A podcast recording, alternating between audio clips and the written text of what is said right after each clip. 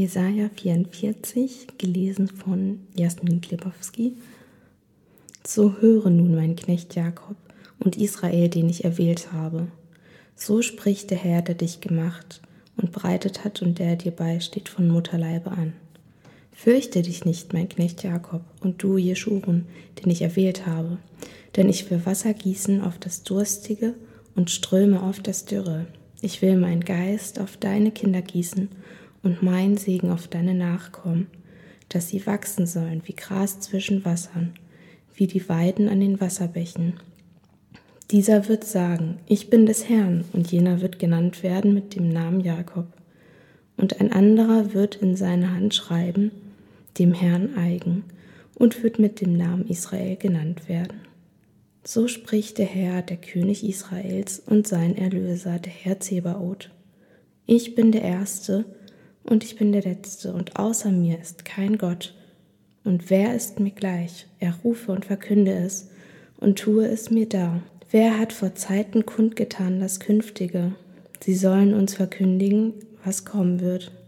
Und fürchtet euch nicht und erschreckt nicht. Habe ich dich nicht schon lange hören lassen und es dir verkündigt? Ihr seid doch meine Zeugen. Ist auch ein Gott außer mir? Es ist kein Fels, ich weiß ja kein. Die Götzenmacher sind alle nichtig, woran ihr Herz hängt, das ist nichts nütze. Und ihre Zeugen sehen nichts, merken auch nichts, damit sie zu Schande werden. Wer sind sie, die einen Gott machen und einen Götzen gießen, der nichts nütze ist? Siehe, all ihre Genossen werden zu Schanden. Die Meister sind auch nur Menschen. Wenn sie auch alle zusammentreten, sollen sie dennoch erschrecken und zu Schanden werden.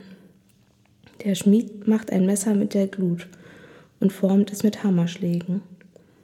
Er arbeitet daran mit der ganzen Kraft seines Armes. Dabei wird er hungrig, so dass er nicht mehr kann und trinkt auch kein Wasser, so dass er matt wird. Der Zimmermann spannt die Schnur und zeichnet mit dem Stift. Er behaut das Holz und zirkelt es ab und macht es wie eines Mannes Gestalt, wie einen schönen Menschen. In einem Haus soll es thronen. Er haut Zedern ab und nimmt Kiefern und Eichen und wählt unter den Bäumen des Waldes.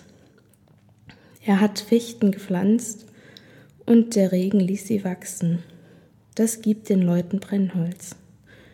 Davon nimmt er und wärmt sich auch zündet er es an und backt Brot. Aber daraus macht er auch einen Gott und betet's an. Er macht einen Götzen daraus und kniet davor nieder. Die eine Hälfte verbrennt er im Feuer. Auf ihr brät er Fleisch und isst den Braten und sättigt sich, wärmt sich auch und spricht, Ah, ich bin warm geworden, ich spüre das Feuer. Aber die andere Hälfte macht er zum Gott, dass es sein Götze sei vor dem er kniet und niederfällt und betet und spricht, Errette mich, denn du bist mein Gott. Sie wissen nichts und verstehen nichts, denn sie sind verblendet, dass ihre Augen nicht sehen und ihre Herzen nichts merken können.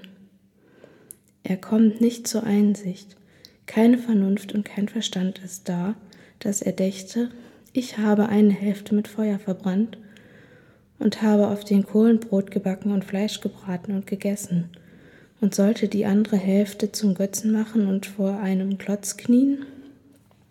Wer Asche hütet, den hat sein Herz getäuscht und betört, so dass er sein Leben nicht erretten und nicht zu sich sagen wird, ist das nicht Trug, woran meine Rechte sich hält?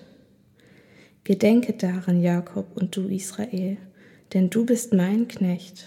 Ich habe dich bereitet, dass du mein Knecht seist. Israel, ich vergesse dich nicht. Ich tilge deine Missetat wie eine Wolke und deine Sünden wie den Nebel. Kehre dich zu mir, denn ich erlöse dich. Jauchzet ihr Himmel, denn der Herr hat's getan. Jubelt ihr Tiefen der Erde. Ihr Berge frohlockt mit Jauchzen, der Wald und alle Bäume darin. Denn der Herr hat Jakob erlöst, an Israel verherrlicht er sich. So spricht der Herr, dein Erlöser, der dich von Mutterleibe an bereitet hat. Ich bin der Herr, der alles geschafft und der den Himmel ausbreitet allein und die Erde festmacht ohne Gehilfen, der die Zeichen der Wahrsager zunichte macht und die Wahrsager zu Narren, der die Weisen zurücktreibt und ihre Kunst zur Torheit macht, der das Wort seines Knechts wahr macht und den Rat seiner Boten vollführt, der zu Jerusalem spricht, du sollst bewohnt sein, zu den Städten Judas, ihr sollt wieder aufgebaut werden. Und ihre Trümmer richte ich auf, der zu der Tiefe spricht, versiege und deine Fluten trockne ich aus. Der zu Kyros sagt, mein Hirte, er soll all meinen Willen vollenden und sagen zu Jerusalem, werde wieder gebaut und zum Tempel werde gegründet.